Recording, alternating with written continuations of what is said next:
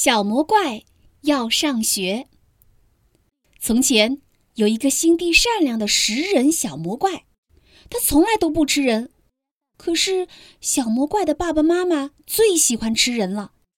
每一次他们饱餐之后，就会打着饱嗝，摸着鼓鼓的肚皮，满脑子想的都是明天吃什么。唉，爸爸妈妈从来不陪小魔怪玩游戏。也从来不给他讲故事，在小魔怪家里，没有甜甜的苹果派，没有可口的牛奶米饭，也没有好吃的水果蛋糕。小魔怪讨厌这一切，他总是一个人待在自己的房间里，一会儿大喊大叫，一会儿跺脚。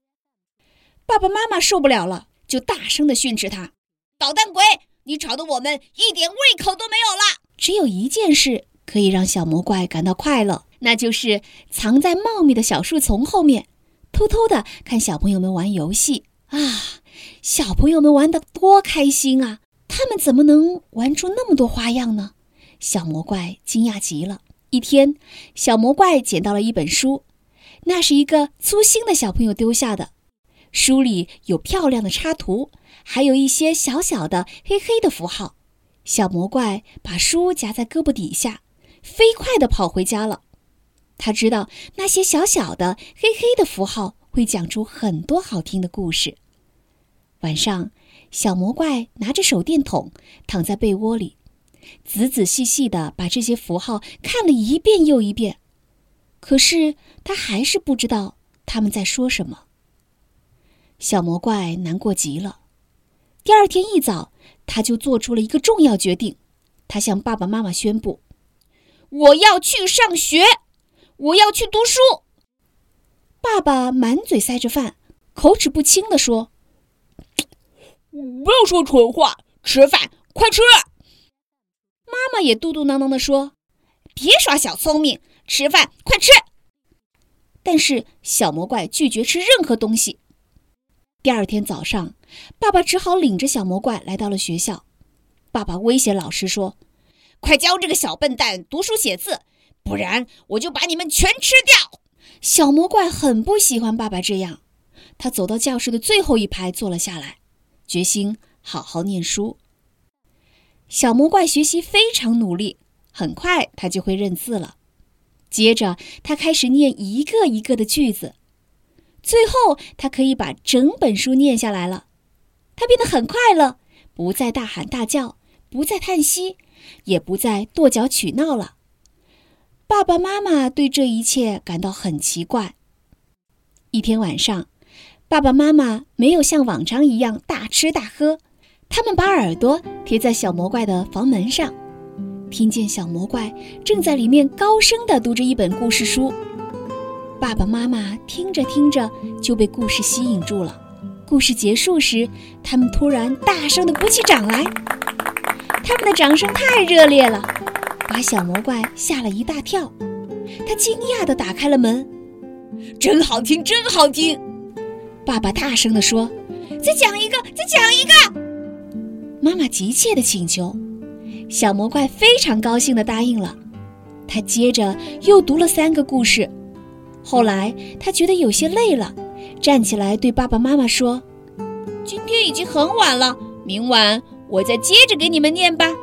接下来的晚上，小魔怪放学一回到家，还来不及放下书包，爸爸妈妈就拉着他的袖子，让他再讲一个故事。随着故事情节的起伏，他们一会儿大笑，一会儿哭泣，有时甚至害怕的浑身发抖。一天晚上，小魔怪给爸爸妈妈读了一本教大家怎样做出好吃的饭菜的书。当然，里面没有煮小孩子的方法。从这天开始，小魔怪放学回到家里，迎接他的都是美味的苹果派、香甜的牛奶米饭，甚至还有让人口水直流的水果蛋糕。哈哈，小魔怪终于可以美美的吃个够。每天，小魔怪可以享受美味儿的饭菜，他觉得好幸福啊！他决定。在他生日那天，要邀请所有的小伙伴到家里来做客。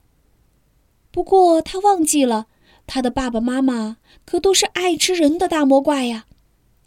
当他为小伙伴们打开门的那一瞬间，他才忽然想起来，可是安安、奥奥、萌萌、赫赫他们都来了，小魔怪害怕极了。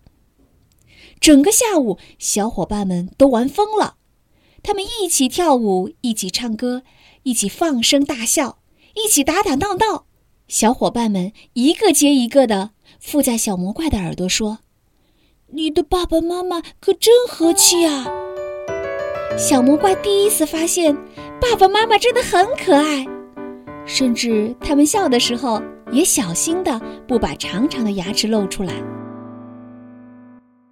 晚上，所有的小朋友都回家了。爸爸妈妈对小魔怪说：“这些小孩子多可爱呀！以后你随时都可以把他们带到家里玩，我们绝对绝对不会伤害他们。不过你可不能再带其他人来了，因为我们认识了他们，呃，就不忍心再吃他们了。一言为定。”小魔怪假装答应了爸爸妈妈的要求，可小脑瓜里已经打定了主意。以后，他要邀请地球上所有的小朋友，都到家里来参加他的生日宴会，哈哈！这样一来，爸爸妈妈就永远不会再吃小孩子啦。